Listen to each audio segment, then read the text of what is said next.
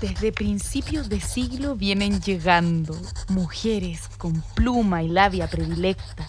Y como no queríamos que el tiempo nos las arrebatara, ni el patriarcado las desvinculara de nuestra historia, presentamos Cuenteras Podcast, lecturas de cuentos de mujeres latinoamericanas.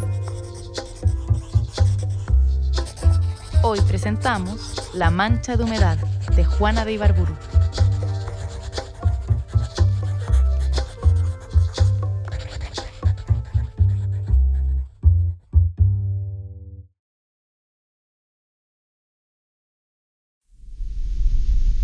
Hace algunos años, en los pueblos del interior del país, no se conocía el empapelado de las paredes. Era este un lujo reservado apenas para alguna casa muy importante, como el despacho del jefe de policía o la sala de alguna vieja y rica dama de campanillas. No existía el empapelado, pero sí la humedad sobre los muros pintados a la cal. Para descubrir cosas y soñar con ellas da lo mismo. Frente a mi vieja camita de jacarandá, con un deforme manojo de rosas talladas a cuchillo en el remate del respaldo, las lluvias fueron filtrando, para mi regalo, una gran mancha de diversos tonos amarillentos, rodeada de salpicaduras irregulares, capaces de suplir las flores y los paisajes del papel más abigarrado. En esa mancha yo tuve cuanto quise. Descubrí las islas de coral, encontré el perfil de barba azul y el rostro anguloso de Abraham Lincoln libertador de esclavos que reverenciaba mi abuelo. Tuve el collar de las lágrimas de Arminda, el caballo de blanca flor y la gallina que pone huevos de oro. Vi el tricornio de Napoleón, la cabra que amamantó a desdichado de Brabante y montañas echando humo de las pipas de cristal en que fumaban sus gigantes o sus enanos. Todo lo que oía o adivinaba cobraba vida en mi mancha de humedad y me daba su tumulto sus líneas. Cuando mi madre venía a despertarme todas las mañanas, generalmente ya me encontraba con los ojos abiertos haciendo mis descubrimientos maravillosos. Yo le decía, con las pupilas brillantes tomándole las manos, Mamita, mira aquel gran río que baja por la pared. ¿Cuántos árboles hay en sus orillas? Tal vez sea el Amazonas. Escucha, mamita, cómo chillan los monos y cómo gritan los guacamayos. Ella me miraba espantada. Es que estás dormida con los ojos abiertos, mi tesoro. Ay, Dios mío, esta criatura no tiene bien su cabeza, Juan Luis.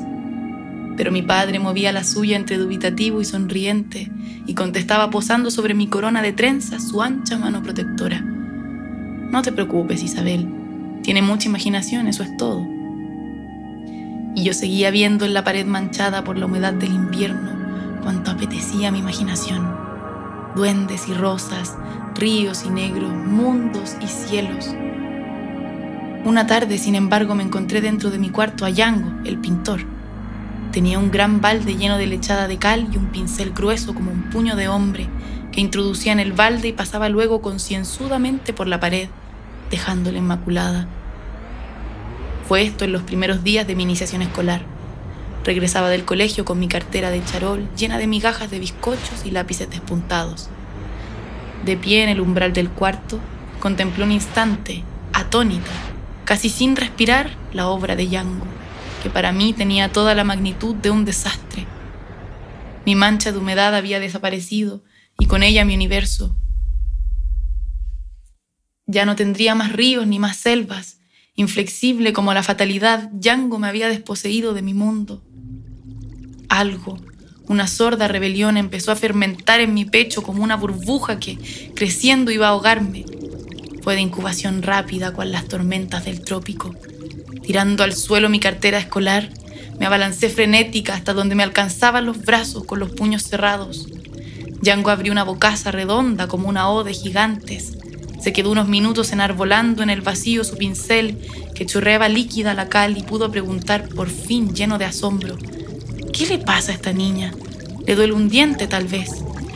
Y yo ciega y desesperada, gritaba como un rey que ha perdido sus estados. Ladrón, eres un ladrón, Yango. No te lo perdonaré nunca, ni a papá ni a mamá que te lo mandaron.